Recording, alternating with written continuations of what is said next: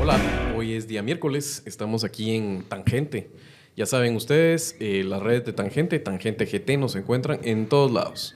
En YouTube, en Spotify, en Facebook, en Twitter, en Instagram, en TikTok. Eh, así que por favor, vaya, búsquenos en sus plataformas favoritas, dele a la campanita de suscribir de, em, para que le envíe las notificaciones y así no se pierden ninguno de nuestros programas. Gracias, leemos sus mensajes, gracias por el apoyo, gracias porque está creciendo tan gente. Así que no dude a usted si es fanático, recomiéndelo por ahí para que más gente pueda escucharnos. Em, si es miércoles en Tangente quiere decir que es día cultural. Nos salimos como siempre un poco la cabeza de em, lo cotidiano, lo político y de la serie de entrevistas que estamos haciendo a personajes para eh, hablar de la vida, hablar otros aspectos de la vida. Y mm, hoy vamos a hacer el que probablemente sea el primero de una serie de programas alrededor de algo bien, bien básico de lo que es eh, la vida en sí misma y es la comida.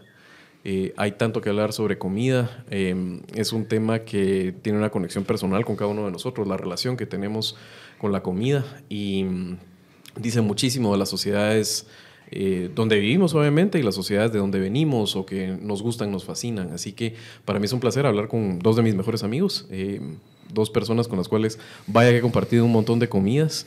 Conmigo no tantas. Ah, claro que sí. Muchas más con él. Sí, Sí, Pero más por conmigo. mucho más con él. Muchas. Pero- mucho más. Sí, Pero, pero a mí tiene no me vengas razón, a que uy, no sé qué. Tiene su razón de ser, ¿verdad? O sea, las habilidades de unos y otros. La tuya es de Comer. Ajá, cara. Yo, yo cocino y como. ajá. Ajá. No, si quieres yo te, voy a- te paso por el súper, ¿va? Y yo, yo te llevo los alimentos. Bueno, es un gusto tenerlos aquí a los dos. Bienvenido otra vez a René y, por supuesto, Daniel Herring. Estás hablando de amistad y, y empiezas a hablar desde la perspectiva utilitaria. Es un poco feo, te tengo que decir. No, simplemente, simplemente es criterios de, de- de toma de decisiones como todo en la vida. ¿Quieren que me salga un momento para que diriman esta situación? No, no, no, yo no tengo pena de dirimir. Tú eres diferencias parte de este problema. Herring Tú eres parte de este problema.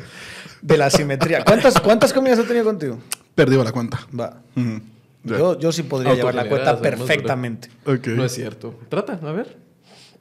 Ya vieron, es un Siete. farsante el profesor. No es cierto, profesor Herring. Siete, Profesor. ocho, como mucho. Ok. En fin, no me cocinas tanto. ¿No te apasiona tanto la comida como Me, nosotros me gusta comer, comer sí. mucho. Tal vez háblanos un poco de eso. Eh, háblanos de tus hábitos. Tus hábitos alimenticios. alimenticios. Mejor no, mejor no. ¿Vamos a hablar de cultura o no vamos a hablar de cultura? No, definitivamente. Porque yo sí creo que son dos temas distintos. ¿eh? Déjame, déjame decirte en el framing que has hecho de la, de la cuestión. Una cosa es, creo yo, entender la comida desde su enorme implicación cultural, digamos, y otra es la relación que tenemos cada uno con la comida. Ah, por supuesto, son dos cosas. Que la mía es una relación complicada. ¿verdad? O sea, el tema de, de cultura Pero y comida me gusta, pero el mío, digamos, yo he tenido problemas de sobrepeso de toda la santa vida, desde que tenía, ¿qué? 12, 13 años. Ah, ¿en ¿no? serio? Sí. Pensé que había sido una cosa con la edad de más sedentario. y Pues, no, pues lo que pasa es que no es. o- o- empeora con la edad, ¿verdad? y, no, y no estamos hablando de. Lo que pasa es- Y eso tiene que ver mucho con el país y tiene mucho que ver con patrones de, eh, culturales también. O sea, yo creo que esa relación con la comida y la cultura tampoco es siempre positiva. No. Y, y- y no es lo mismo hablar de alta cultura que hablar de la cultura culinaria en Estados Unidos. Entonces tampoco lo veas Pero, sí. como una obesidad de estas que solo ves en Estados Unidos, porque eso yo en Europa prácticamente no lo he visto en mi vida. Pero sí eras, yo era el niño gordito desde los 12 o 13 años. Y, así, y luego encima te vas, te vas generando como esa identidad de la que es muy difícil salirse. Y ya a partir de una etapa donde encima ganas seguridad en ti mismo y te empieza a pelar, eh, ya se vuelve, aquello puede volverse terrible. Y ya a mi edad, yo sí tengo que enfrentar un problema que ustedes no tienen, que es un problema de sobrepeso. Que es una cosa que a nivel salud a mí no me importaba en los 20 y, Claro, y pero poco en los ahora- 30, pero ahora en los... Ahora que un ya se poquito sabe más. que no eres rockstar y no vas Ahora a morir a los- los 27 Exacto, años, sí. Ahora a los 40 es como, a ver, eh, empiezas a ver no sé quién con problemas de hipertensión, el otro Mm. con problemas de, de azúcar y no sé qué. Entonces ya tienes que encarar tu, tu tema con la comida desde esa perspectiva, que es muy psicológica y muy personal. De ahí la relación de la cultura y la comida es otra cosa, ¿eh? Es otra cosa, distinta. No, estoy de acuerdo. Y creo que las dos aproximaciones para esta serie van a ser muy interesantes. Eh, explorar eso puede ser en algún momento muy personal y muy doloroso. Algunas de esas exploraciones, pero como todo interesante en la vida. Entonces, Tal vez hoy sentar un poquito las bases, eh, precisamente de eso. Eh, sobre todo, de- eh, pienso en tu caso, que eres europeo, continental, España, las diferencias de España. Vienes de una área muy agrícola, de un área que tiene producción Sí, muy- y orgullo, digamos, de su producción agropecuaria y su producción de, de- de productos alimenticios y bebidas. Entonces, De hecho, que es lo único que eso. tenemos en realidad. Ujú. O sea, yo soy de una zona que se llama, o sea, de una provincia que se llama Zamora, que está en Castilla y León, y estamos hablando de un lugar donde no hay, no hay industria, eh, no, no, no somos un gran hub de servicios tampoco, ni nada parecido. No es como que se hacen aplicaciones en Zamora eh, de alta tecnología. Alguna habrá, ¿verdad? Pero, pero no, no, no es Intel mucha. nunca y- consideró poner su fábrica ahí ¿Eh? y se decidió eso es por Co- Costa Rica. Intel. Es, es Sí, no, que no ha pasado, aquí en no los ha pasado. momentos de Mesoamérica. Sí, no ha pasado. De hecho, es una, es una región donde ahora, bastante abandonada, donde ahora se le ha invertido muchísima infraestructura y aún así no cambia. Estamos perdiendo, estuve en, en Navidades y estamos perdiendo, eh, creo que son 2.000 personas en la ciudad por, por, año. Mm. Entonces, esto es una cosa absoluta. migraciones, eh. Mi- no, en muertes. Ah. O sea, vamos a ver, muertes y migraciones, pero en, en el- lo que está pasando es que tienes la- una... Y esto es una cosa, chapines, que ustedes no tienen ni la más remota idea de qué estoy hablando. Porque esto es un problema que Guatemala va a tener en el año 2083 o a, o a saber cuál Sí, es la proyección. estamos subiendo todavía la curva. Exacto, Ajá. nosotros estamos, o sea, este país es un país joven y, y no estamos ni de lejos en este, en este problema. Una- un lugar como España tiene una pirámide poblacional tan regresiva que todos los años los viejitos que están se van muriendo. Y la gente joven, la poca gente joven que ha nacido y se ha criado ahí, a la hora de estudiar o a la hora de trabajar se tiene que ir. Entonces estás hablando de una ciudad de 60, 70 mil habitantes que llegó a tener que fácil está ahora mismo ya en menos de 60 mil y que la proyección es que se convierta en la mitad en cuestión de 15 años. Mm. Claro, cuando tú tienes esa situación, es lo que se llama la España vaciada, ¿verdad? No son- algunos lo llaman la España vacía, pero en Esos realidad es la pueblos de España viejos y vacía. Exacto, donde vas perdiendo toda esa población y te quedan una infraestructura ya montada y entonces cada vez ves más locales vacíos, eh, apartamentos vacíos, bloques enteros vacíos de, de edificios.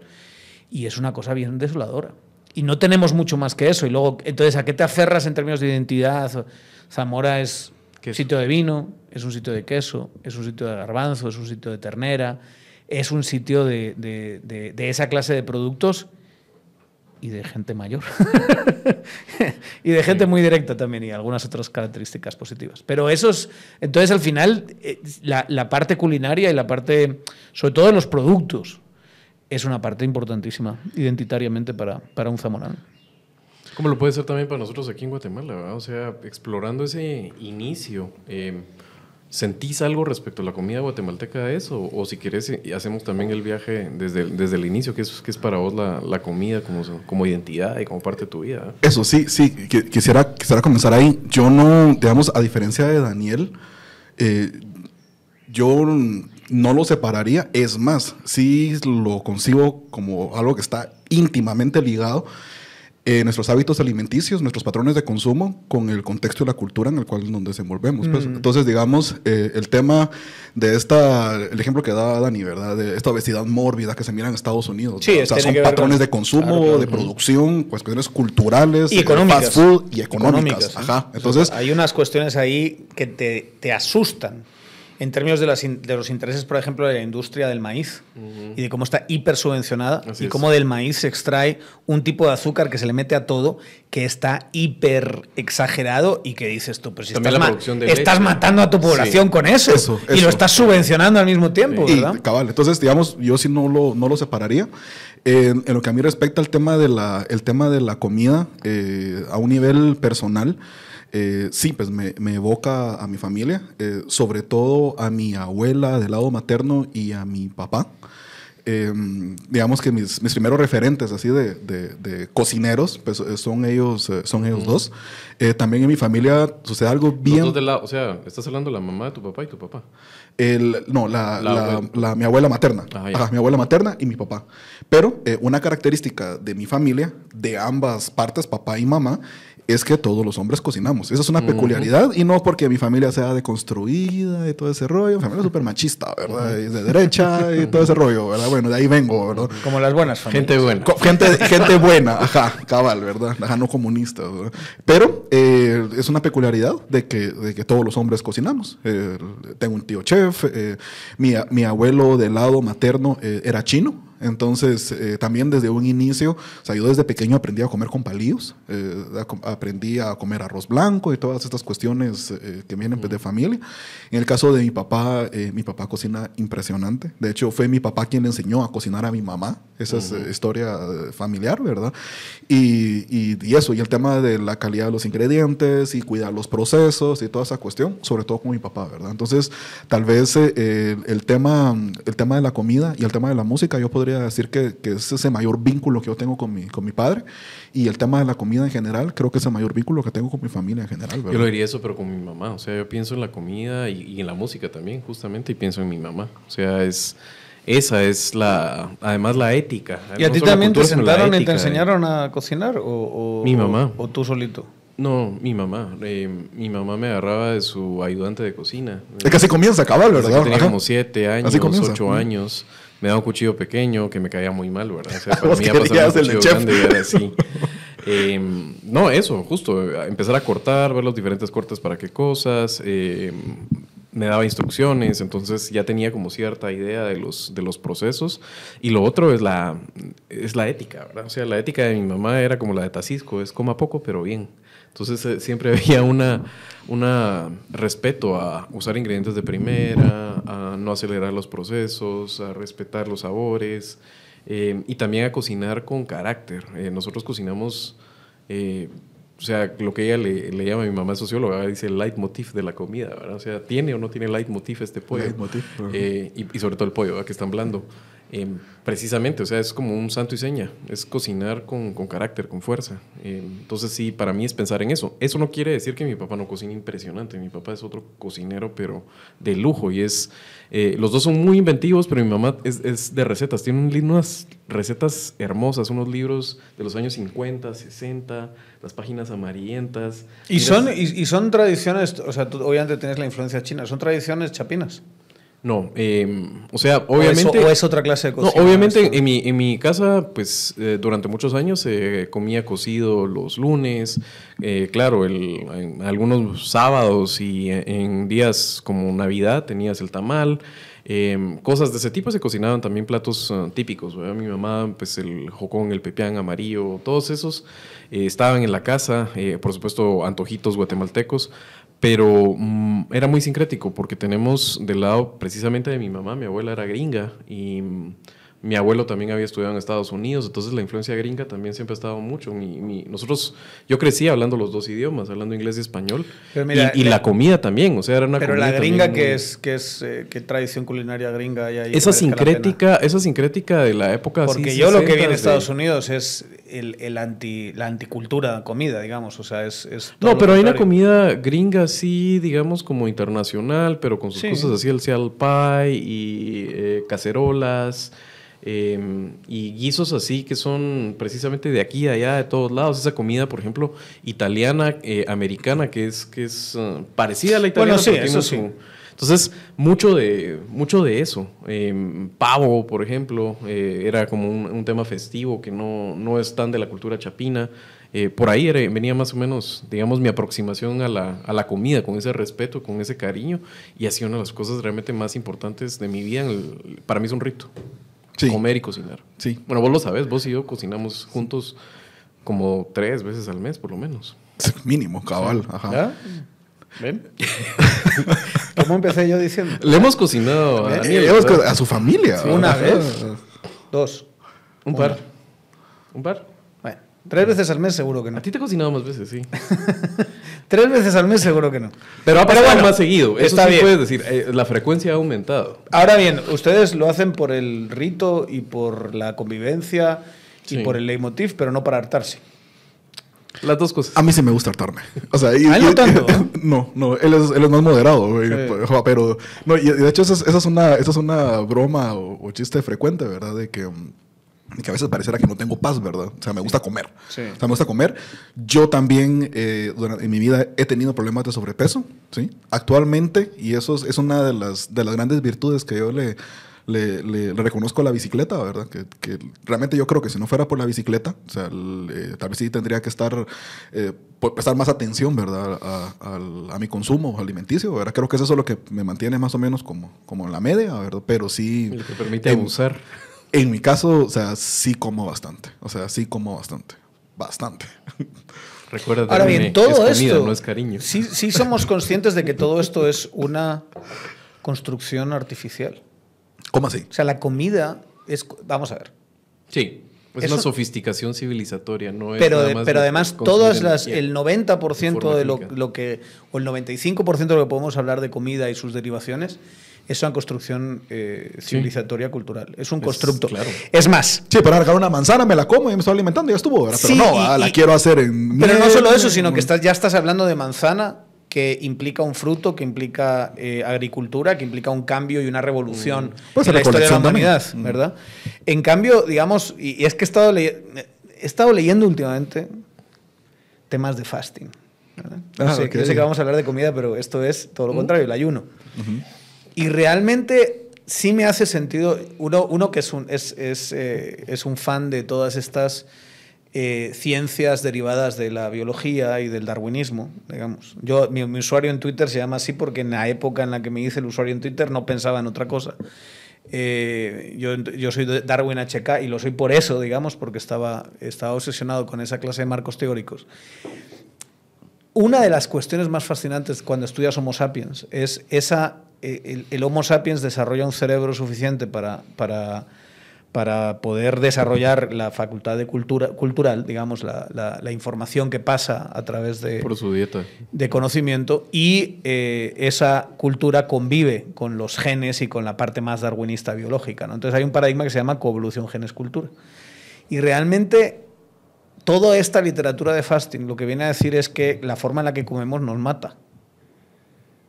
O sea, ¿dónde nos hemos sacado que hay que comer tres veces al día? Ajá, ¿De dónde? exacto. Eh, que- Cultural, Que, ajá. que es cultural, es un constructo Claro. cultural. Es más, Sí. si nos tenemos que, que- que- que, eh, tenemos que hacer la reflexión en torno a cómo eh, eh, nos hemos alimentado en la mayor parte de nuestra existencia como especie. Como especie debemos tener unos 200.000 años de existencia, como Homo sapiens, y si hablamos de homínidos, bastante más. Eh, ¿en- ¿A qué hora hace 150.000 años estaban con tu desayuno, Pepito? Eh, ahora el almuerzo y luego la cena, ¿no? Brunch. Funciona así, Eso, ¿verdad? eso te lo permite el asentarte, claramente. Claro, O exacto. sea, Y- antes de eso no podías programar siquiera tus tiempos de comida. O sea, alrededor de la casa se organizaba, era de ocasión, de oportunidad, no cazaba siempre con la misma calidad y frecuencia.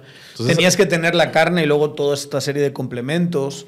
Eh, no, es, no tenemos fuego en, en- en- to- ni de lejos en toda la historia de, la humanidad como especie.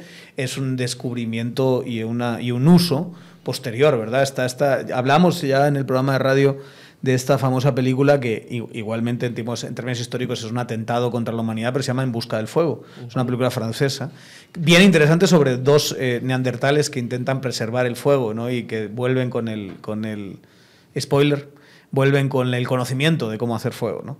Pero eso es, es, es algo relativamente, entre comillas, reciente. Reciente. Entonces, cómo tú abordabas el tema de alimento está muy lejos a los patrones de consumo que tenemos ahora. Olvídense alimentos procesados, olvídense eh, hormonas en pollos y todas esas cosas que vienen con, con la economía y con la civilización eh, actual. Y lo que vienen a decir estos del fasting es, tienes que comer menos veces, ¿va? O sea, tienes que dejar que a lo mejor, eh, tienes que dejar a veces 24 horas, a veces dos días de ayuno, a veces eh, 20 horas de ayuno. Y, y- y tu cuerpo, lejos de lo que siempre hemos pensado, que era que teníamos que tener esta alimentación eh, eh, constante, constante. periódica, porciones pequeñas. Exacto. Y si quieres sana pero constante, no, tu cuerpo encuentra beneficios en estresarlo por falta de alimentos y entonces empieza a convertir energía en cosas que no lo son. eh, en Bueno, ese es el momento, principio detrás de de keto. ¿verdad? O sea, porque es, es muy sensible el, el organismo precisamente a esos cambios. Entonces, en el momento en que lo deprivas de formas de energía más simples y fáciles de consumir, hace el esfuerzo, convierte empieza a consumir grasa para convierte poder- esa sí. grasa en energía y todo eso. Pero solo verlo, digamos, el tema de la comida desde esa dimensión, es decir, cómo creemos que es lo natural a la hora de comer, en realidad no es lo natural. No. Es un constructo que sobre todo encontró, yo diría que en el fuego y en el sedentarismo, encontró su verdadera revolución. Ahora, eso lo Que podrías es haber hecho una hace observación. dos días. También eh, desde el análisis económico, ¿verdad? O sea, los deterministas económicos te hubieran dicho, pero por supuesto que eso va así. O sea, los cambios eh, económicos y de la cadena de suministros y ese tipo de cosas te moldean eh, los patrones de consumo, que es, la, al final de cuentas, la cultura. Está es. clarísima la relación. De hecho, eh, Es que hay que ser materialista, mi estimado. por eso cuando miras las escuelas de Quien no sea materialista es que no sabe de qué va la vida. Claro, no, por supuesto. Pero eh, cuando tú miras las diferentes cocinas que nos parece que están tan arraigadas y aquellas tradiciones, realmente la mayoría de cocinas que nosotros tomamos como, ah, eso es claramente es cocina francesa, es cocina italiana, es cocina española, son cosas de hace 200 años muchas veces, muy, muy pequeñas, ¿verdad? O sea, Y- lo, uno lo toma con una reverencia. veces, como que sí, correcto. Sí, casi, casi crees que fue directamente Dios que se lo dio a Moisés la Sí. forma de hacer la tortilla de patata y en realidad es bastante reciente. ¿va? que dio las tablas de los ingredientes. Toma, así se hace la tortilla de patata. ¿Será que a Dios le gustaba con cebolla, sin cebolla, más cruda, más... Caramelizada, ¿cómo? Sí. ¿será que ¿Quién esperaba? hace la tortilla de patata sin cebolla? Ah, ¿Qué, hay clase, criminales. ¿Qué clase de gentuza Hay criminales. hay por ahí? Pero te voy a hacer una pregunta Que no le pone avanzada, cebolla, siendo- que siendo- no le pone cebolla a la tortilla Porque de. Daniel, Daniel se jacta mucho de su tortilla de patatas. Ay, de esta- la cual este domingo hice una. Pero nunca me has invitado, ¿verdad? Nunca me has dado tu tortilla de patatas. Se hace Es- poco. Parece que es lo único que haces bien. dicho, dicho por tu esposa. Es verdad. La pregunta es, ¿pones primero la papa o pones primero la cebolla? Primero la cebolla. Exactamente. Este Primero la sí es un hombre de bien, ¿verdad? Sí, Ajá. sí, primero la cebolla. ¿Quién pone...? quién es- hay cada cosa. No, hombre, cosa. no, eso es gentuza. No, es, y además es- ese tipo de cosas, si, hay, si es como para pelearse, ¿verdad? Sí. O sea, si es para decir, bueno, vamos afuera, hijo de la gran Sí. Bretaña. Eso no vamos es a, así. Vamos a reventarnos el hocico por, por Se armaron guerras por cosas más triviales. Totalmente. cosas. Terrible. Dicho eso, es un constructo y... Sí, definitivamente. Lo es, definitivamente. René, vos, vos sos un gran cocinero para mí. Y además sos el tipo de cocinero que a mí me gusta, porque es el cocinero apasionado por la comida y que además la comida entra por los ojos, pero tampoco es aquel adorno que a uno le... Bueno, a mí me, por lo menos me causa el, el efecto inverso. Si una comida se mira demasiado bien, no sé ni por dónde entrarle. En cambio, creo que vos y yo tenemos una empatía muy grande a la hora de cocinar porque sabemos que primero comes con los ojos, pero tiene que... Hay, hay un delicado balance, ¿verdad? Sí, Yo jamás haría como cocina molecular. ¿Cómo fuiste agarrando eso? Porque vos tienes un ojo para lo ¿Cómo, cómo bien- cocina molecular? Eh, Tema es, ajá. eh, el bully, el, el- el famoso bully, el chef uh, eh, catalán. Ah, sí, Ajá, sí, sí. ese tipo de cocina. Yo a ese le vi hacer una tortilla de patata ¿Cómo? con, eh, con patatas... eh, Esa es cocina. Hago una gran mamada. pero una enorme mamada, porque Ajá. eran, eran papas de bolsa. Ajá. ¿sabes? De, de- de- de snack, ¿va? Sí, debían ser de estas que se hacen con, o sea, más sofisticadas, con, que las habían frito con, con aceite de oliva y tal. Y esa fue su patata, Mm. esa clase. Y, dices, pero ¿qué este tío qué está haciendo? ¿Qué estupidez más grande? A mí me parece Agarra una- unas papas y pélalas, hombre, no A mí me parece la escuela del bully precisamente una afectación más allá. Pero ya no se escuchó tanto de él. Es que cayó en. ca- Cayó en desgracia, ¿verdad? No en desgracia, pero. Bueno, en yo, yo me acuerdo de una época en la que solo se hablaba de este tipo. Era el centro de la, de la cocina mundial sí, prácticamente. sí. Y ahora ya no volvía. Ahora que lo has dicho tú, ya llevaba años sin saber de él. Ahora se habla de otros, de otros eh, chefs. Pero va como tarde algunas cosas. O sea, todavía miras ese influjo, sobre todo de presentar la comida, aunque ya no es con técnicas moleculares, de esa escuela y de la Nouvelle Cuisine eh, francesa. Eh, pero no es el tipo de cocina en la que yo me, me incluyo o me, me siento identificado. Entonces quer- quería preguntarte, cabal, a vos, que tenés ese ojo de fotógrafo, tenés ese ojo así como de... Por aquí puede entrarle, ¿verdad? O sea, ¿cómo fue tu aproximación? ¿Cómo te has ido refinando y cambiando en ese sentido? Que sí ha visto una evolución yo en vos, ¿verdad?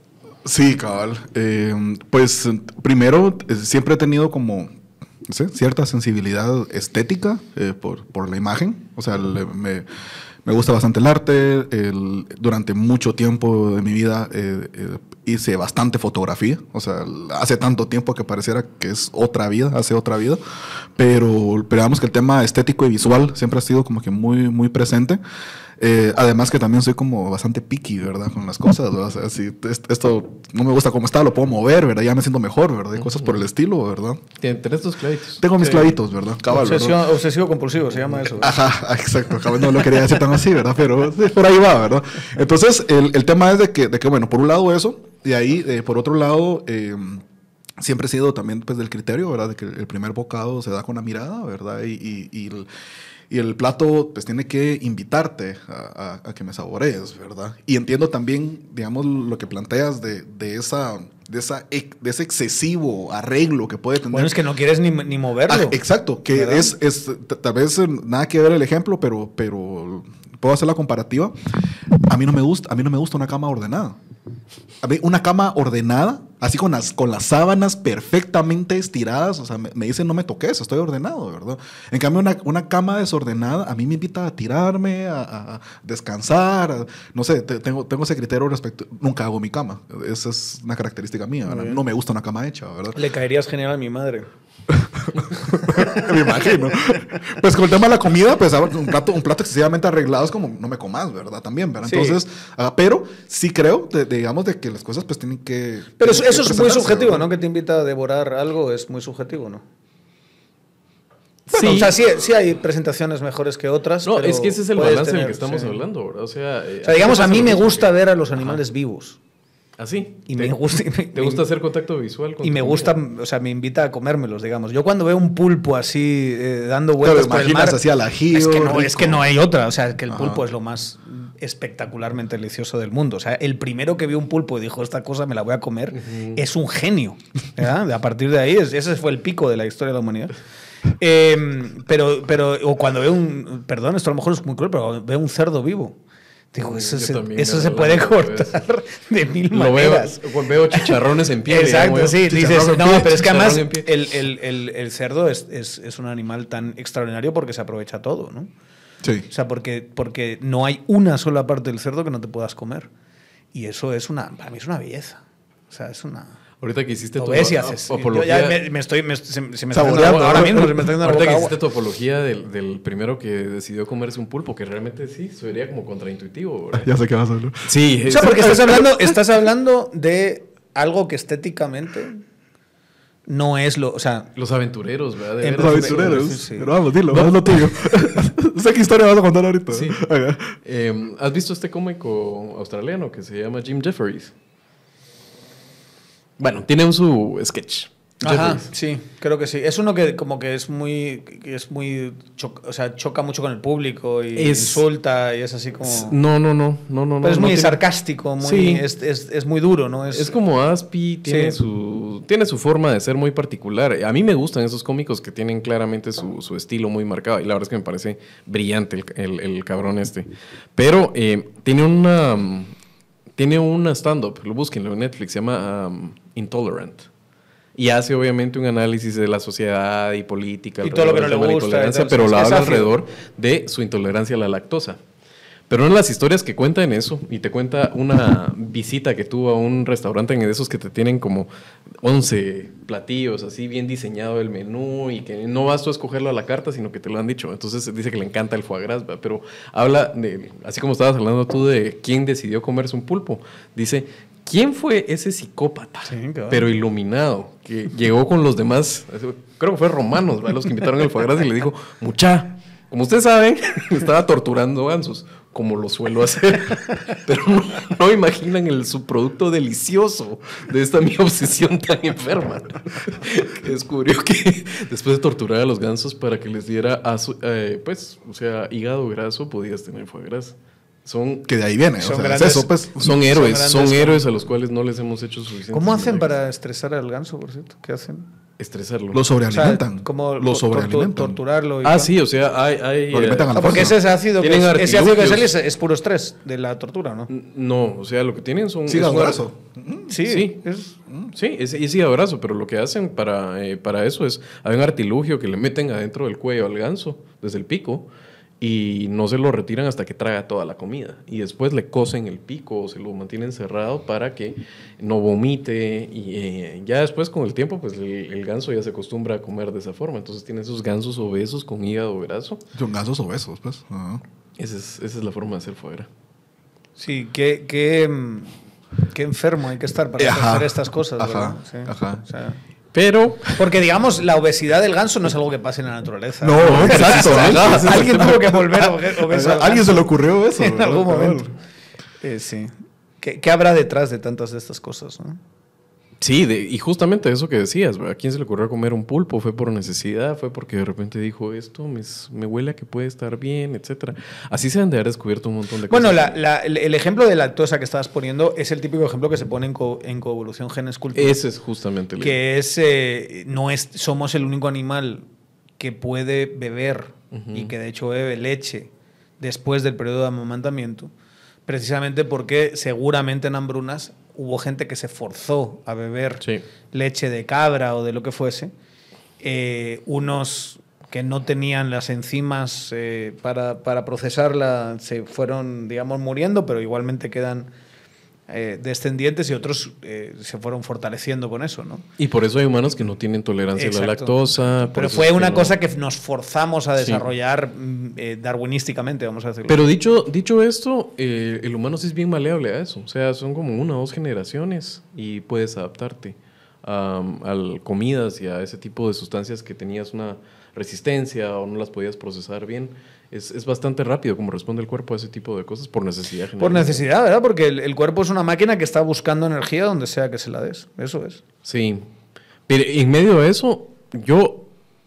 A mí me gusta comer de todo y me disfruto la diversidad. No sé si tengo eh, una. O sea, sí tengo mis favoritos, claramente. Pero a mí la variedad. O sea, no he encontrado una escuela de cocina que yo diga, esta no le, no le puedo rascar nada bueno. O sea, por supuesto están los ingleses que son asquerosos, ¿verdad? Pero eh, aún así, los ingleses tienen cosas muy buenas dentro de, por ejemplo, Muy pocas, ¿no? muy pocas, pero todavía O sea, digamos, sus yo- galletas, por ejemplo, su viví- repostería, tienen algunas cosas Mm, muy buenas. sí. en- Es en- alimentariamente diverso. Sí, sí, soy No, diverso. lo que pasa es que yo creo que Gran Bretaña después se alimentó de todas las colonias y toda la migración Sí. y tal, y hay, hay más sofisticación. Pero yo siempre crecí en el ambiente, en un ambiente de dos culturas, ¿no? que es la española y la irlandesa. Irlandesa. Mm. Y es brutal la diferencia en términos de cultura culinaria. ¿Qué comen en Irlanda? Es nada. Aparte de cerveza. algunos, algunos, no, es, se atoran de, de cerveza. Además hay una cosa con, con cómo consumes que, que supongo que también tiene mucho que ver con, con el clima encapotado constantemente, la falta de sol y, Sí. y- y ciertos eh, eh, tendencias depresivas eh, de esa clase de, de norteños. Sí. eh, se atiborran de alcohol sin comida. Sí. Es una de las cosas más brutales que yo- de, de choque que yo he visto, ¿no? O sea, esta gente que llega al pub y que tienes unos manías, en el mejor de los casos, en el centro, Y y, pinta luego tras unas pinta, pintas tras- sí. que son medio litro de cerveza, y pinta tras pinta de Guinness, que por otra parte es una de las cosas más absolutamente deliciosas. Claro. Una pinta de Guinness bien echada es una cosa increíble, ¿no? O sea, es una experiencia que, que- que yo le do- doy gracias a, a los dioses de haberla tenido, ¿no? De, de que mis primos me llevasen a un pub perdido en una montaña donde te, de- de- de- con unas barricas así como súper tradicionales te la servían y te la servían en dos tiempos, pero bien hecha, la dejaba reposar y eso es un néctar de los dioses, está claro. ¿Viste esta Pero ahí en términos, de, en términos de, de la cultura culinaria es muy, muy pobre. Y mi madre, si algo sabe cocinar, esto es lo que le enseñó mi abuela materna, Mm. paterna, perdón. Compuso ahí la plana. Claro, mi madre hace los platos españoles, siendo irlandesa.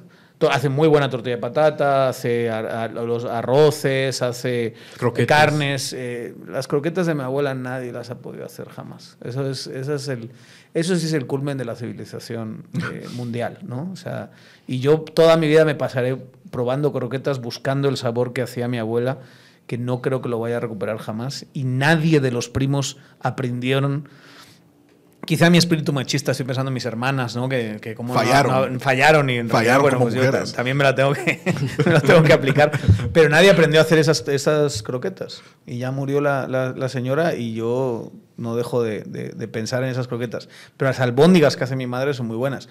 Pero mi, mi punto es la, la diferencia estructural entre un país que tiene por, por lo que puede sacar a la tierra, que tiene mala tierra, ¿verdad? privilegiado. Que tiene un clima eh, para otra cosa y tal. Eso sí, la leche de Irlanda es la cosa más increíble del mundo, ¿verdad? Porque vacas eh, bien alimentadas hay por todas partes. Pero lo que hay es mucha papa, es- son cosas que crecen hacia abajo. O sea, es, es la, la gran diferencia es que por el clima todo lo que tienes es cosas que crecen hacia abajo. Entonces tienes papas, raíces. tubérculos de todo tipo, zanahorias, entonces acaban haciendo estofados y demás. Y como es isla, también pescado, ¿no? Y de allí hay cosas ricas, pero cuando ves la variedad de Italia, de España, de Francia, El Mediterráneo, incluso de Guatemala, el digamos. Mediterráneo es una cosa Es- Que son herencias, son son herencias de los griegos, los romanos. gravitamos mucho al Mediterráneo, ¿no? Mucho, Para la hora ajá. de cocinar y de, de Sí. lo que nos gusta comer. Sí, que, que vienen de culturas que, que- que eran excesivas también, ¿verdad? Y que tenían culturas de mucha, de mucha bonanza, ¿verdad? Y, y culturas don- que también eran, pues... eh, eh, Católicas. No, pero digamos... bueno, Es que sí es lo que se quejaban siempre los protestantes, Sí, es que claro. los católicos eran aquellos de viva la vida mediterránea. Hay un chiste de sí. O el comentario, ¿verdad? De que, de que reza como evangélico, pero chupa como católico, Sí, ¿verdad? sí, pero digamos de que de cabal, o sea, el Mediterráneo, o sea, es, es un- o sea, viene de una, de una cultura, pues, de, de bonanza, de, de intercambios comerciales, de, entonces el- es inevitable que, que, ese, que ese desarrollo culinario se dé, ¿verdad? Los ritos, porque además es tener los ingredientes y todo, pero los ritos, esos cursos completos de comida francesa, italiana, eh, los españoles, es una cosa de espectáculo. O sea, que te llevan por un tour desde el paladar y te dan el amuse bouche y esto es lo que viene, mira, y el siguiente está inspirado en esto. Los italianos, de que es un rito, cabal. ¿verdad? Porque o sea, no solo comer para alimentarme y ya estoy, ¿verdad? Es como, Toma tu aperitivo. toma tu aperitivo. Sí. Y de último tu digestivo, hay un pequeño envenenamiento para que tu estómago pueda procesar mejor todo el festín que te acabas de dar. Yo creo que ese es tal vez el epicentro de la cocina desde el punto de vista europeo, sin duda. O sea, hay, hay cosas muy buenas en el norte. eh, los, los alemanes también tienen, por ejemplo, los alemanes y cómo preparan cerdo, eh, los sabores agridulces. Sí, las salchichas alemanas. Pero como el cosa- Mediterráneo, y no sé con qué país quedarme, tal vez con Italia, pero no lo tengo claro, depende del España, día. Francia, ¿cómo, cómo elegir, güey? Sí. Pero sí hay algo en los italianos, ¿verdad? Ahora que no nos escucha nuestro amigo italiano, Ah, sí. ¿verdad? Sí, sí tienen algo esos hijos de su madre. Es que es Que- eso, que es lo- años refinando Es el que arte es, de es demasiado bien. refinado y es además a todos los niveles. O sea, Mm. es que puedes tomarte una- un helado bien hecho italiano eh, en una tienda de barrio en, en Roma y es una cosa espectacular, ¿no? Eh, yo me acuerdo de unas italianas en Barcelona. ¿Qué, qué de helado hacían, Dios de mi corazón? Es que no, es que no has visto nada semejante. a Y además, era, esa- era impresionante. Yo no sé. Y es una dieta o sea, sana de soy- todo, esa paradoja Sí, claro. famosa de la Bueno, dieta la mediterránea en general. Sí, sí. pero es una paradoja, ¿verdad? Porque sí tiene un contenido graso alto, etcétera. Pero de alguna forma la gente ahí Pero yo creo que es más la- el truco de la bicicleta, fíjate. Crees que es la actividad más que... Sí, creo que es la actividad. O sea, creo que mucho de la. Pero los nórdicos son bien activos también por necesidad, por el frío. y Sí, pero, pero claro, en Europa no ves lo que ves en Estados Unidos, una vez más. ¿no? Es que lo de Estados Unidos es otro nivel. Es la comida matándote. O sea, estamos hablando Sí. muy en, en términos positivos Sí. de la cultura culinaria y todos estos refinamientos maravillosos y unas ganas de comer que, que uno tiene ahora descomunales. Pero la comida en Estados Unidos mata a la gente La grasa, la cantidad, la, la está destrozando. O sea, cuando tú abordas, por ejemplo, un problema de política pública enorme en Estados Unidos, que es el tema del, del sistema de salud. Sí. Si tú no tienes en cuenta Bueno, el problema más es lo cardiovascular, esas enfermedades. Sí, pero es que el si tema tú es no que te- no tiene un sistema de salud a la par. Pero del- es que además, cuando tú comparas, Ujú. tienes que corregir por esa variable. Mm. Y ahí a lo mejor el sistema de salud de Estados Unidos, que no, dejo, no digo que sea bueno, pero a lo mejor no es tan malo en comparación con otros. Comparan siempre con Europa, porque son comparables en términos de renta per cápita. Pero cuando tú comparas las consecuencias para la, eh, eh, para la esperanza de vida que tienen esos índices de masa corporal en Estados Unidos versus los europeos, es algo increíble. O sea, bastante, entre comillas, bastante buena es esa, esa, esa salud.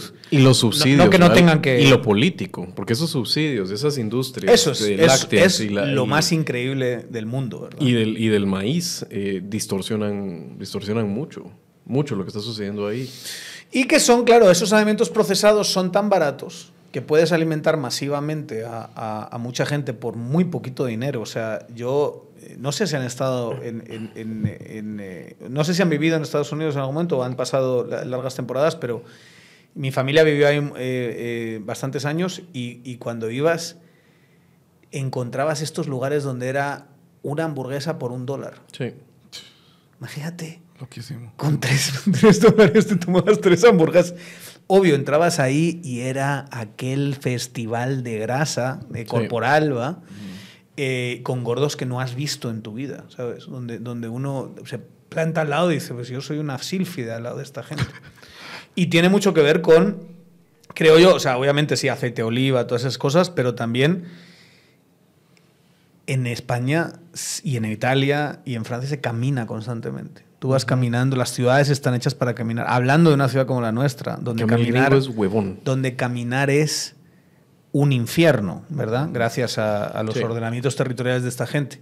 Pero culturalmente en Estados Unidos, como dices, es huevón. El gringo es huevón. Es todo es y todos los lugares van, que por cierto lo hemos copiado aquí y es terrible, todos los lugares su parqueo. El carro. Lugar parqueo, lugar parqueo, lugar parqueo.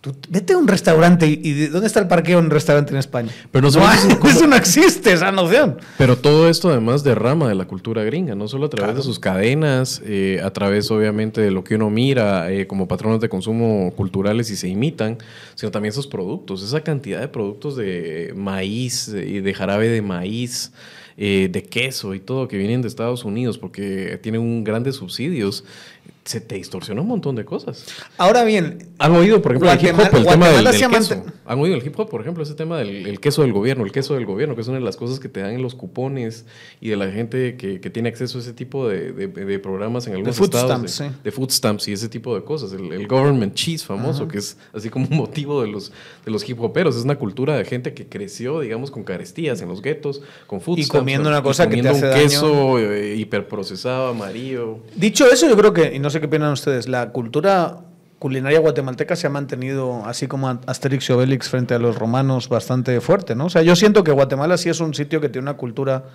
culinaria interesante Interesantísimo. que no se la ha comido, digamos, esa influencia burda de Estados Unidos. Creo que está en el podio de América. Digamos, todas las islas eh, son oprobio al paladar, ¿verdad? O sea, la- la- con el perdón de la gente que les gustan esas cosas, pero toda la gente de las Antillas come fatal. Eh, Pero es un poquito Irlanda y, y- Gran Bretaña que estamos hablando antes. Es que es Mm. normal. Lo, lo dijiste tú, es el comercio. Es ese intercambio constante, ese sincretismo O sea, constante. disponibilidad de ingredientes. Exacto, la que, la que va y la que hace, y también el clima, obviamente, de, de poder convivir eh, fuera. Pero por eso, en eso, digamos, uno cuando piensa en comidas de, o en, en cocinas de América, obviamente la mexicana tiene sus fans, pero a mí me parece que la guatemalteca tiene mayor profundidad, riqueza, diversidad, incluso. Claro, México es muy amplio. muy Que la grande. mexicana, ¿crees? Sí, es que, y, y sobre todo por concentración, Guatemala es un país mucho más pequeño que México y tiene una diversidad y hacemos unas cosas, tienes cosas de Caribe, tienes cosas del altiplano muy claras, cosas de la selva, tienes la cosa eh, colonial también, esa escuela. Eh, en cambio, cuando vas a otros lados, la variedad decae. Obviamente Perú es otra cosa. A la Perú, claro. Sí, Perú es Pero, pero os voy a decir una cosa de Perú. Más moderno. Va, pero, pero eso es, eso es otra cosa. Pero nos estamos adelantando como ocho programas de si queremos hacer una serie de Vamos esto, a ¿no? profundizar en Pero, pero sí está muy claro que llega un momento en el desarrollo. Tú tienes una la cocina culinaria que es mi abuela y sus croquetas, ¿no? O sea, que es, es la gente, el pueblo haciendo todas estas recetas y demás. Y luego tienes sobre esa base, que importa mucho la base, tienes estos procesos de sofisticación que yo creo que Guatemala no los ha pasado todavía, que es lo que pasó en Perú. O sea, yo fui a Perú cuando tenía 17 años, en el eh, 98.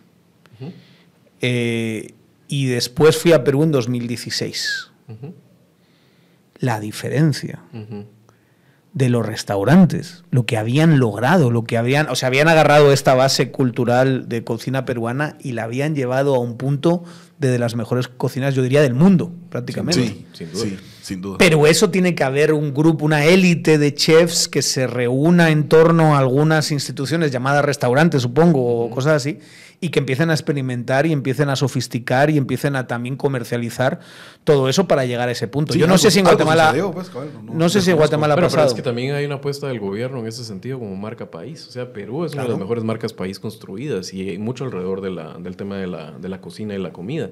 Los restaurantes que vienen aquí peruanos y que nosotros vemos sí tienen una conexión con ese esfuerzo nacional de una marca país alrededor de esto. No es Pero que le, le han invertido... Le han invertido, le han metido plata a eso. Precisamente, o sea, al, a a comercializarlo, a refinar algunas cuestiones. Es muy claro. En ese sentido, en Guatemala el potencial está, pero no se ha dado ese paso ni de locos, ni de locos. Y eso, dicho sea de paso, eh, lo puedes ver. Hay algunas expresiones aquí de cocina guatemalteca de autor eh, que están despegando con una fuerza. O sea, lo que está haciendo Sergio Díaz, eh, lo que está haciendo, no, no sé cómo se llama la gente de Flor de Lis, pero puedes ver ese continuum de cómo ha sofisticado la, la cocina guatemalteca y volverla de autor a algunas cosas sin perder la raíz del todo. Eh, también hay unas cosas que me parece a mí que son demasiado procesadas y que pierden un poco de gracia en ese sentido. No sé si procesadas o digamos artificios. Pero, cabal, pero a- hablando de esa reinterpretación de lo, de lo nacional, de lo, de lo propio, el- antes de que comenzara el programa, pues yo les hacía el comentario de Débora Fadul, es, es una chef que yo admiro bastante, ¿verdad? Y, y ella, pues el- la forma en la que cocina, pues es muy apegada al tema de los ingredientes, al tema de la tradición, al tema de... de- o sea, el- la vez pasada estaba viendo un plato de ella súper hermoso, que eran unos elotes, ¿verdad? Pero el- la tusa, o sea, no se la quitó, sino que la trenzó, ¿verdad? Entonces estaba el elote servido con una su trenza, ¿verdad? O sea, son cuestiones hermosas que te evocan, obviamente, a tu cultura, te evocan a tus raíces, pero la calidad de los procesos, la, la ética eh, de la cocina, o sea, cabal, lo están llevando a niveles superiores, ¿verdad? Entonces... eh, Pues cuando miras esas cosas decís, ¿lo quiero hacer? O miras esto definitivamente ni siquiera lo intento porque ya pertenece a otras ligas de habilidad. No quisiera hacerlo todo, la verdad. De, Sí. de, de hecho, de hecho el- el- a, un, pues, a un nivel bastante personal, yo suelo hacer el comentario, ¿verdad? De que, pues ahorita pues, soy abogado y a eso me dedico, ¿verdad? Pero yo, yo no quiero ser abogado toda mi vida, pues. O sea, yo quiero será jubilarme cuanto antes, ¿verdad? Los 50 años, jubilarme a ser abogado y de ahí en adelante, o sea, yo quisiera cocinar. Esta conversación la hemos tenido. La hemos tenido N cantidad de veces. O sea, yo quiero cocinar. Pero o sea, es un montón de trabajo. Sí, O sea, no, cabal, o sea, no es, no es que lo esté romantizando, ¿verdad? O sea, Sí, la vida en la porque cocina la, es dura, pues. la hostelería es lo peor es, es, es duro. No, cabal, o sea, no, no, entonces no, no, es que, no es que lo esté viendo como, ah, una vida, la vida tranquila que me esperaría. No, o sea, el- es un estrés, ¿verdad? Pero, pero prefiero ese otro estrés, ¿verdad? A mí me estresa es pero es un mundo, digamos, mi experiencia por lo menos de la hostelería es un mundo muy, muy duro. Es muy duro, es muy duro. Es un mundo, pero muy cruel también. Mm. O sea, la peor gente que conocí en mi vida la conocí en cocinas. Mm. Yo no, he- yo, yo fregaba platos, ¿verdad? O sea, cuando trabajé. Me, me dicen mucho gasolinero en Twitter y tal, pero realmente un el primer, cocinero. El, tra- el primer trabajo también, era lavaplatos. O sea, yo, yo estuve Boss 12, boy. 12 horas diarias los, los veranos eh, durante 7 días a la semana y tal. eh, eh, eh, fregando platos, ollas y demás. O sea, es, es terrible. Y en ese ambiente, la peor gente que he conocido en mi vida eran cocineros, te saca un pinches y demás. O sea, es una cosa, la peor gente, los- los- les aseguro. René y yo, estresante. René y yo tendemos gente habitualmente. O sea, nos gusta invitar y, eh, y preparar. Y depende del tamaño del grupo, puede ser bien estresante. Hemos cocinado para un grupo de 12 personas. Es- pero es estresante, pero también el negocio. O sea, tú necesitas hacer algo, si vas a hacer eso a partir de los 50, algo sostenible. Es que eso lo escala. O sea, sí es eso, eso ya no, yo no sé si va a ser lo mismo, eh, mi estimado. No sé si va a ser ese disfrute No, que tienes tú a la hora de, de- de cocinar. No, no, estoy consciente de eso. No, A lo no mejor lo los abogados, labor- ser abogado laboralista, pues al final. No lo, no, lo estoy romantizando, o sea, sé, Sí. es- es- sé- sé que, sé que es complicado, ¿verdad? Pero, pero digamos de que, de, que, de que parte de la pregunta que hacía Javier, ¿verdad? De que, de que sí, o sea, yo sigo Y lo que te gustaría es que experimentar. El... Porque adentrarse en esos mundos donde, bueno, hagamos esto, Ah, mezclamos nosotros todo el tiempo nos esto arriesgamos con René. O sea, tomamos la decisión de hacer algo que no hemos nuevo, hecho. cabal, sí. Y la verdad es que nos ha salido. Sí, no, la, la verdad, digamos que, que siento yo que mi rollo sí iría como por el tema de la cocina de autor. Y tomando un poco de todo, ¿verdad? Sí. O sea, creo que, creo que es, ese sería el, camino que, se, que seguiría, pero sí, o sea, yo veo, yo veo cabal, o sea, un plato bien hecho, es como, a la gran, o sea, yo quisiera hacer eso, ¿verdad? O sea, por aprender a hacerlo, por probarlo, por, por aprender como que a dominar la receta, ¿verdad? O sea, me llama muchísimo la atención, pues, definitivamente, ¿verdad? O sea, sigo N cantidad de páginas de, este- de comida y de cocina eh, de- en, en Instagram, eh, eh, canales en, en YouTube. De hecho, un referente común que tenemos con Javier para cocinar eh, es eh, eh, tipo este de Hell's Kitchen, eh, se me fue el nombre. Ah, el inglés. Con Ramsey. Gordon Ramsay, ajá. Es el canal de él. Yo soy súper fan de, de- El canche ese. Ajá. Ese cocina bien. Es buenísimo. Es, una. O sea, porque realmente el, el- yo no- personaje. no, he visto mucho Ajá, ese, ajá. ese programa, ¿verdad? Pero el personaje se me hace que es un tipo que le tira mierda a la gente. Es un personaje, cabal. Es eso, es un personaje. de- Pero en realidad sí es bueno. O sea, si lo hace desde no la le realidad. hemos, no le Es hemos bueno. probado una mala receta. Y además los tips que da, eh, o sea, te da pequeños truquitos. Es, es buenísimo. Yo, yo Es- siento mucho respeto por él y por este otro, eh, Anthony Bourdain. De, de Ah, bueno, hecho, ese era de- otro personaje, De, sí. de hecho, eh, De hecho, Bourdain era más. Era más unirlo todo, ¿no? Era más Conversación, con, con cultura, Era con un antropólogo hombre de con mundo, historia, hombre de mundo, cabal. con- y luego ya con el y, y todo eso alrededor de la comida. Sí, O sea, lo que hace hace Anthony Bourdain es otro nivel de- reflexiones en torno, cabal, a, la- a la- a los alimentos, a la cultura, todo eso. Eh, cabal, que, que eso, digamos, eso, eso no lo tiene eh, Ramsey, eh, pero te- el- el- o sea, son como que dos visiones distintas que yo admiro mucho y que en lo personal para mí son referentes, ¿verdad? O sea, ese tema, cabal, ¿verdad? Y, y ahorita que contabas el- el- el- la historia de lavar platos, el- de hecho, eh, hay, una, hay, hay una entrevista que le hacen a Anthony Bourdain donde le preguntan, pues, ¿dónde surgió todo, verdad? Y él, cabal, un trabajo de verano, lavando platos, y decía que miraba a esta gente vestida como que fueran piratas, con Sí, unos cabal. cuchillos Cabal, de gente cabal. mala, ¿verdad? Eh, comían de todo de gratis y todo lo agarraban sin pedir permiso, ¿verdad? No, yo las burradas que vi mucho. Y, el- y- y sea, que, que eso las- dijo, esta vida, pues me, me parece para mí, ¿verdad? Quiero esta vida para mí. Además, él tomó la decisión de cocinar, Piratas. ¿verdad? Yo lo que vi en esas cocinas, yo prefiero no decirlo porque si no nadie se va a acercar a Girona, eh, eh, España, a ningún restaurante de camping. Pero vamos, digamos que le, sacaba, le sí. sacaban partido a todo. Sí. o sea, en lo que se fue convirtiendo un pescado acabó Sí. siendo un mousse de chocolate, ¿no? Sí. Así os lo digo, ¿verdad? Y, eh, y sobre todo, no sé, como gente muy acostumbrada a, a larguísimas horas de trabajo, a estar muy solos también. Sobre todo en ese mundo de restaurantes veraniegos. Sí.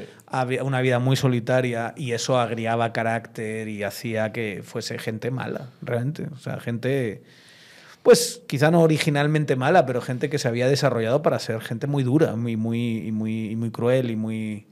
Los cocineros tienden a tener, eh, esos de alto nivel tienden a tener unos caracteres así hechísimos mierda. Un poco como los artistas, ¿no? Casi todos los artistas son un poco así. Es ¿o que son artistas y son torturados. No sé si. eh, me gustaría que hiciéramos recomendaciones, eh, sobre todo en la parte que vamos cerrando, para dejar como que picando la, la- la- la bola para próximos programas y por dónde puede ir. Pero eh, les recomiendo de entrada, no sé si lo han visto, este documental en Netflix. Eh, que se llama eh, de un chef em, japonés, es el, el considerado mejor chef de, de sushi, Jiro Ono. No, no. Es, tiene como 90 y algo de años ya a estas, a estas alturas, pero él lo Jiro entiende. Ono. De Ono. Pero Tiene nombre de alguien que hace sables samurái. Es que eso es, es un samurái. O sea, él, tiene- él- él observa, él observa Bushido realmente. Es un tipo disciplinado, exigente. Tiene un restaurante de 10 puestos. De 10 puestos nada más en Ginza, en el, en el distrito de Ginza, en Tokio. eh, de lo más exclusivo y austero el lugar. O sea, lo llegas a ver y es verdaderamente espartano. Pero con una Pero- lista de espera de 200 años o qué. y con un cuidado en la ejecución, porque ese es el tema con, sobre todo a la hora de hacer sushi, ¿verdad? O sea, es pocos ingredientes relativamente, pocos procesos, pero la ejecución tiene que estar perfecta. O sea, esa es una de las cosas tal vez más estresantes y le tengo respeto. No le he entrado yo al sushi precisamente porque el momento en que le entre sé que va a ser meterme mucho estrés en la vida. Entonces creo que tengo que estar en un momento en el cual lo pueda abrazar el proceso, porque yo sí no soy los que así, perdón, ¿verdad? Pero la gente, hice mi sushi así, te sale así cuadradito, te sale deforme, te sale... Sí, no, No, no, o sea, no. me ¿Qué, volvería... qué harías? ¿Lo tiras o qué? No quiero, ese es, el punto. Ese es el punto. Yo sí hago También- algo y sale como. Me lo como. Bueno, tú Ah, no, claro, pero no es. Daniel es un salvaje, ¿verdad? Se comen los, se comen los sushis y les dice croquetas, ¿verdad? Y agarra los, los pedazos así de los rollos y se los come así con las manos. ¿verdad? Croquetas de ¿Por arroz. qué cuentas esas incidencias? Croquetas Porque eres un salvaje, precisamente porque estás en, la, en, la, en las antípodas, precisamente. No, pero sí. Yo soy así. Eso es verdad. Es más, es más. Yo también encuentro placer en malas comidas. ¿Así? Definitivamente. En sí. malas Porque aquí ustedes están hablando de todas estas. Mamadas. Pero a mí sí. Pero a mí así como algo. Una hamburguesa grasosa. Ah, sí. Una pizza de bolsita. A mí me eh, encanta la sí. pizza de sí, bolsita. ¿no? Y Me que te fascina. hartes y hombre. que te quedes Y sé así. que a mí es una cosa daño. que sí me gusta. Ajá. Sí, no, también. No, también. Sí, pero ese, ese, ese, O sea, ese- de es el hecho, gordo- el de gordo hecho, interior. el, el- el gusto verdaderamente ecléctico también es disfrutar esas cosas que están feas y malas. Pero no necesariamente feas, o sea, lo que pasa es que tienen otro tipo de. Lo que pasa es que uno de verdad comes una pizza bien hecha, con ingredientes frescos, con cuidada y tal, y dices, esto es claramente superior. superior. yo quiero la de bolsita. A ver, si me dan a escoger, siempre A voy a escoger veces. la que es superior, ¿verdad? Pero Pero, digamos- pero disfruto la bolsita de bolsita. Pero, pero ¿no? a veces sí hay momentos en los que de verdad a mí sí me apetece mala para uno eh, grasosa y, y repulsiva comida. A mí se me suele antojar pollo frito, ¿verdad? Claro, Ajá. viendo, viendo un maratón te da de películas. culpa, eh, de- Pollito cooptador. Ah. Viendo maratón de John Wick o algo así, ¿sabes? O sea, algo bien básico, nada sofisticado Sí. que me desconecte de la realidad. Sí, sí, yo como seguido pollo frito. eh, y sé que es. Pero como daño, tipo de pues. comida, pero tiene, para mí sí tiene que estar bien hecho. O sea, el sabor es, es muy importante. Prefiero comer poco a comer demasiado de algo que no, no esté a la altura. Nosotros hacemos comida también así, pues no rápida, sino así. No eres un comida de ese tipo, pero sí nos gusta que quede bien hecha. No Sí. sé, por eso es que... Pero cada quien, ¿verdad? Ah, no, para sobrevivir a lo mejor ahí tienes que comer raíces así en el, en el en, en medio del campo de batalla. Es lo que hay que hacer. Pero las peladas y le das. Este se pondría, dame un poco de ajo, dame sal, no. Pero tú tienes en tus, así cuando miras tus TikToks para eh, ocio de ese algoritmo que, o, el, o el Instagram, ¿tienes algo de comida que te guste ver así como por Sí. esparcimiento? ¿Qué es? No, me, me encanta, en general, no, no, no tendría, no tendría... No tienes así como No, alguien pero me así encanta ver cómo cocina alguien bien cocinado, me parece algo bellísimo, ¿verdad? Mm. No, no me lo disfruto. Me disfruto más otras cosas. ¿Y alguna recomendación que tengas así en, ya ahora que vamos casi llegando al cierre de nuestro programa para, para ir pensando... ¿En digamos, términos de qué dices? De, De alguna recomendación, digamos, eh, es así como el programa introductorio que pensamos Mira, llevarlo. algo yo para- no, no creo que sea una recomendación, aunque supongo que se pueden encontrar eh, videos en YouTube, ¿verdad? Pero había un, un cocinero que yo creo que fue fundamental para la infancia de muchos españoles que se llama Carlos Arguiñano. Ah, sí. ¡Hala! Sí, total. Sí. y Carlos Infancia, Arguiñano es un fulano que te enseñaba a cocinar de una forma Claro. sencilla. Un chorrito y de con una gracia. que era eso, una gracia, que era amigable, que era simpático, que no, o sea, es como la representación de todo lo que es bueno en este mundo, ¿no? O Sí. sea, ¿quién se iba a pelear? ¿A quién le caía mal Carlos Vasco Arguiñano? de Guipúzcoa. Vas- los vascos, ¿cómo De Guipúzcoa, en- la cocina Cómo cocinan en el País Vasco es una cosa fuera de este mundo. O sea, de la mejor cocina que yo he probado en mi vida es en San Sebastián. ¿Cómo se come en ese lugar? Es, es, es de los Y él dioses. precisamente era de, ahí, de Él- Guipúzcoa. exacto. Eh, entonces tenías un tipo ¿O es? que, que- que todos los días, en Televisión Española 1, en la Sí. Se echaba su media hora de... de- de, A mi mamá le encantaba ver a Arguiñano. medi- pero era media, que era media hora de una receta antes del telediario, por ahí va.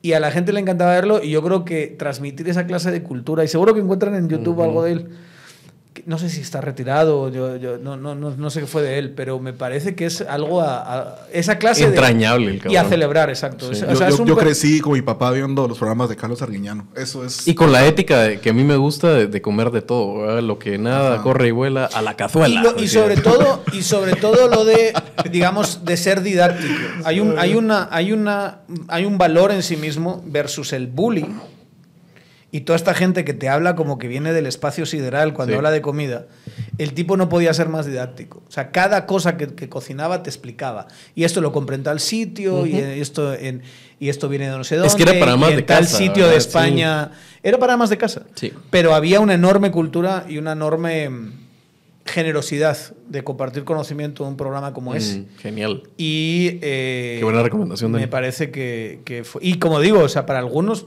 fue nuestra infancia. Siempre Carlos Arguiñano era famosísimo, es poco. En una larga tradición de muy buenos chefs españoles. René. Eh, tal vez eh, el- trayendo la conversación a, a Guatemala, ¿verdad? Y, y lo que está sucediendo ahorita, pues yo recomendaría, para quienes no conocen esta cuenta de Instagram que se llama Mr. Menú, eh, ellos, eh, pues, ellos eh, básicamente el- pues, prueban distintos restaurantes y hacen reseñas, pero me, parece, me, me parece un trabajo pues, bastante honesto, bastante realista, que, que el- y los restaurantes a los que van eh, suele, suele ser un referente, digamos, de yo elegir, quiero probar algo nuevo, ¿verdad? Es como que vamos a ver qué está hablando Mr. Menú, ¿verdad? Es muy buena cuenta, la verdad, y es de aquí de Guatemala, y digamos, si uno quiere más o menos entera- enterarse de qué está sucediendo culinariamente acá, es un buen referente eh, esta cuenta de Instagram, Mr. Menú.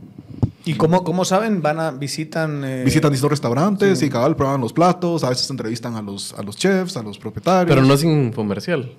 Son honestos.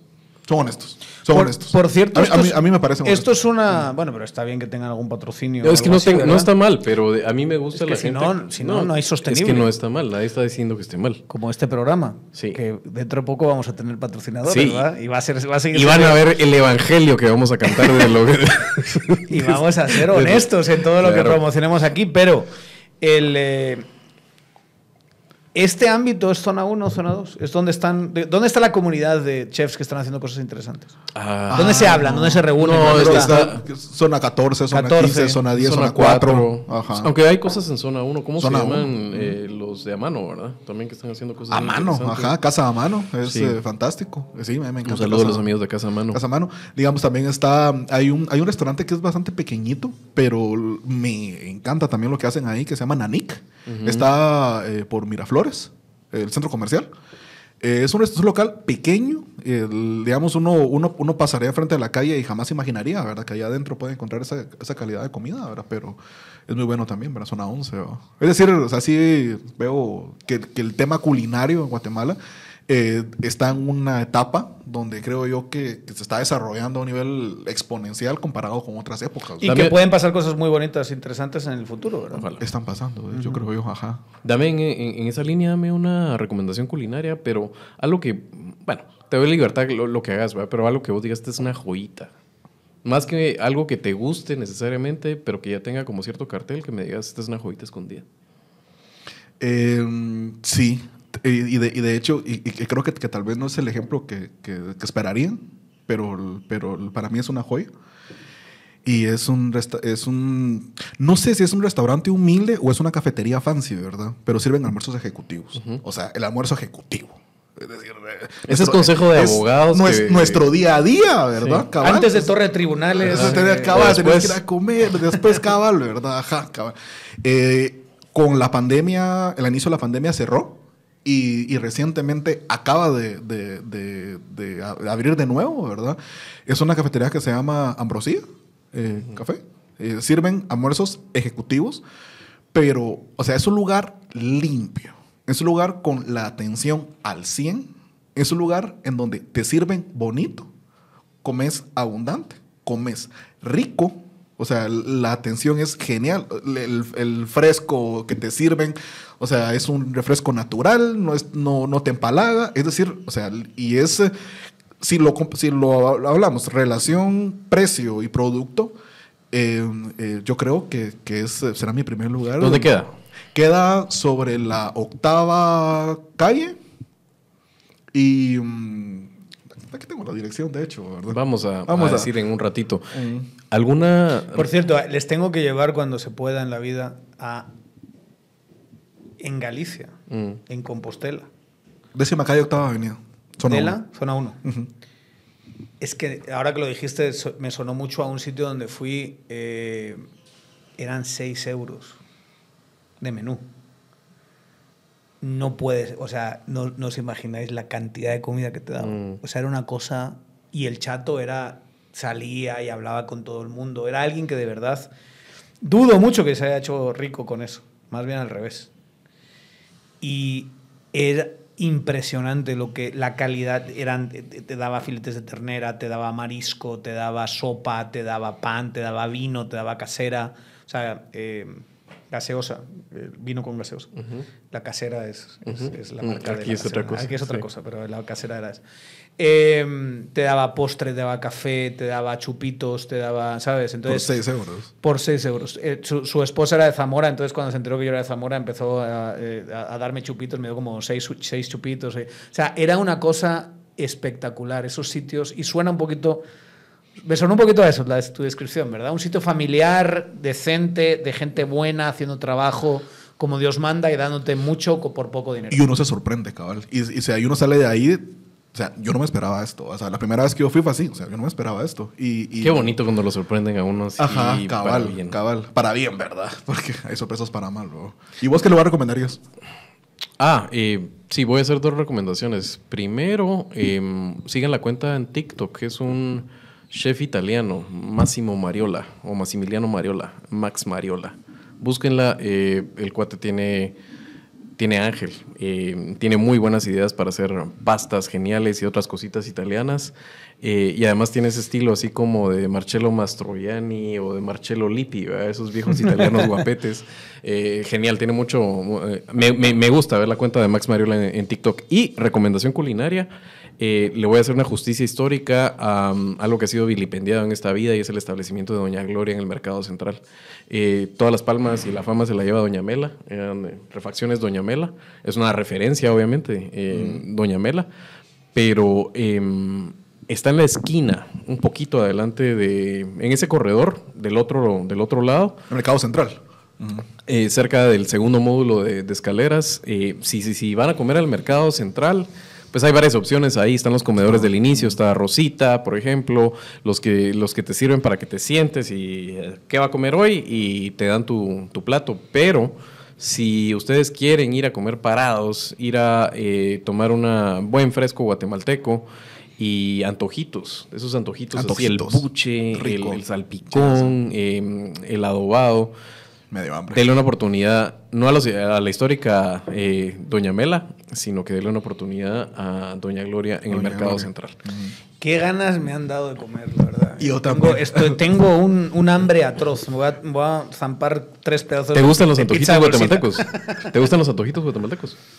Salpicón, guacamole, Buche. buche, Mm, carnitas, chicharrón. No puedo decir que sean mis favoritos, pero a mí Pacayas la comida envueltas. guatemalteca en general me gusta, me gusta. Me parece que es una gran gastronomía. Dame una recomendación tuya, Dani. Algo, no tiene que ser un lugar, puede ser un, algo que te guste, algo que tú digas, eh, esto vale la pena. A mí el fiambre, bien hecho.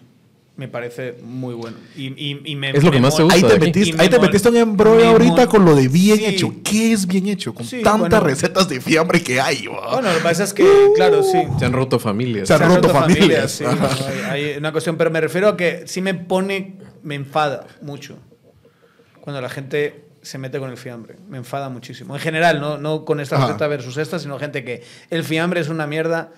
Digo, no tienes ni la más remota idea de lo que estás hablando. No, es- y me enfada, casi me sale el orgullo patrio, ¿verdad? Guatemalteco. Y digo, es un poco raro, ¿verdad? Que me salga a mí. Pero, pero me parece que es algo que hay que, El fiambre rojo es blanco. yo, a mí me gusta de los dos. Y Tan me gusta cobarde. sobre todo días. No, no, no, no, perdona. A mí me gusta qué los dos. Y me gusta sobre todo eh, en, días, en días posteriores. Ya. Al Sí, día pues más curtidito. ¿Vos? El fiambre. Soy un cobarde. No, em, yo tengo que decir que Este, ¿por qué me históricamente llamas soy cobarde del a mí campo. si no, no- no tienes los huevos de decir rojo o blanco. Porque el que tú seas cobarde no es que se quiera No, no, más no. cobarde. Yo, yo vengo de fuera, mano. Yo no tengo tanto, tanta vela en este entierro. Yo puedo decir Yo soy. con cierta naturalidad rojo o blanco. No, ¿verdad? yo soy, Pero yo soy claramente de la facción del, del fiambre rojo, como todo en la vida en Guatemala, rojo está en la sangre, rojo en el coloso de la zona 5. No digas rojo ni ideología. ¿no? rojo. Roja mi ideología. No digas, No, eso sí No no. digas rojo en ideología porque el chairismo sí es lo más fracasado de este país. No, posiblemente. definitivamente. Eh, tiene sus excepciones, claramente, ¿verdad? Pero eh, sí soy de fiambre rojo. Pero eh, un fiambre bien hecho blanco, por supuesto que me lo como con toda el hambre y, y- y el agradecimiento del mundo. Especialmente se le agradezco mucho a nuestra queridísima Ceci Bautista. Eh, ¿Verdad? Si nos está escuchando, un abrazote a Ceci. Es el fiambre que comemos año tras año desde hace algunos años. Delicioso. Ujú. Bueno, vámonos a comer tú.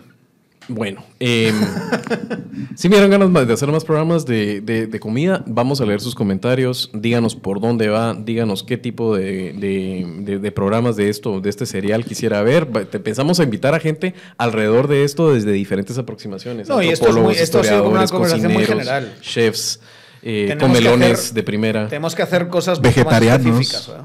Yo creo Sí. que vegetarianos, veganos. Bueno, no, no sé, no sé. es interesante. el- hay, o sea, hay una, hay una reflexión válida. Yo tengo un problema con la gente que abdica de su lugar en la, en la cadena alimenticia. Y a mí, a mí sí me parece fascinante el tema de la carne, pero desde que cuidas al animal, digamos. Por ejemplo, no hay nada más, no sé si lo han probado, un verdadero jamón de bellota. Sí. Desde Sí. que diste nacer al cochito. Pero le, pero le tienes que dar bellota. Sí. ¿ya? O sea, y Que cuando- camine libre, ¿no? Exacto, y que, que va por las... Por las Que haga eh, ejercicio. Por, por la sierra de Salamanca comiendo Sí. bellota y demás. Y cuando tomas eso dices, Dios de mi corazón, Sí. qué espectáculo.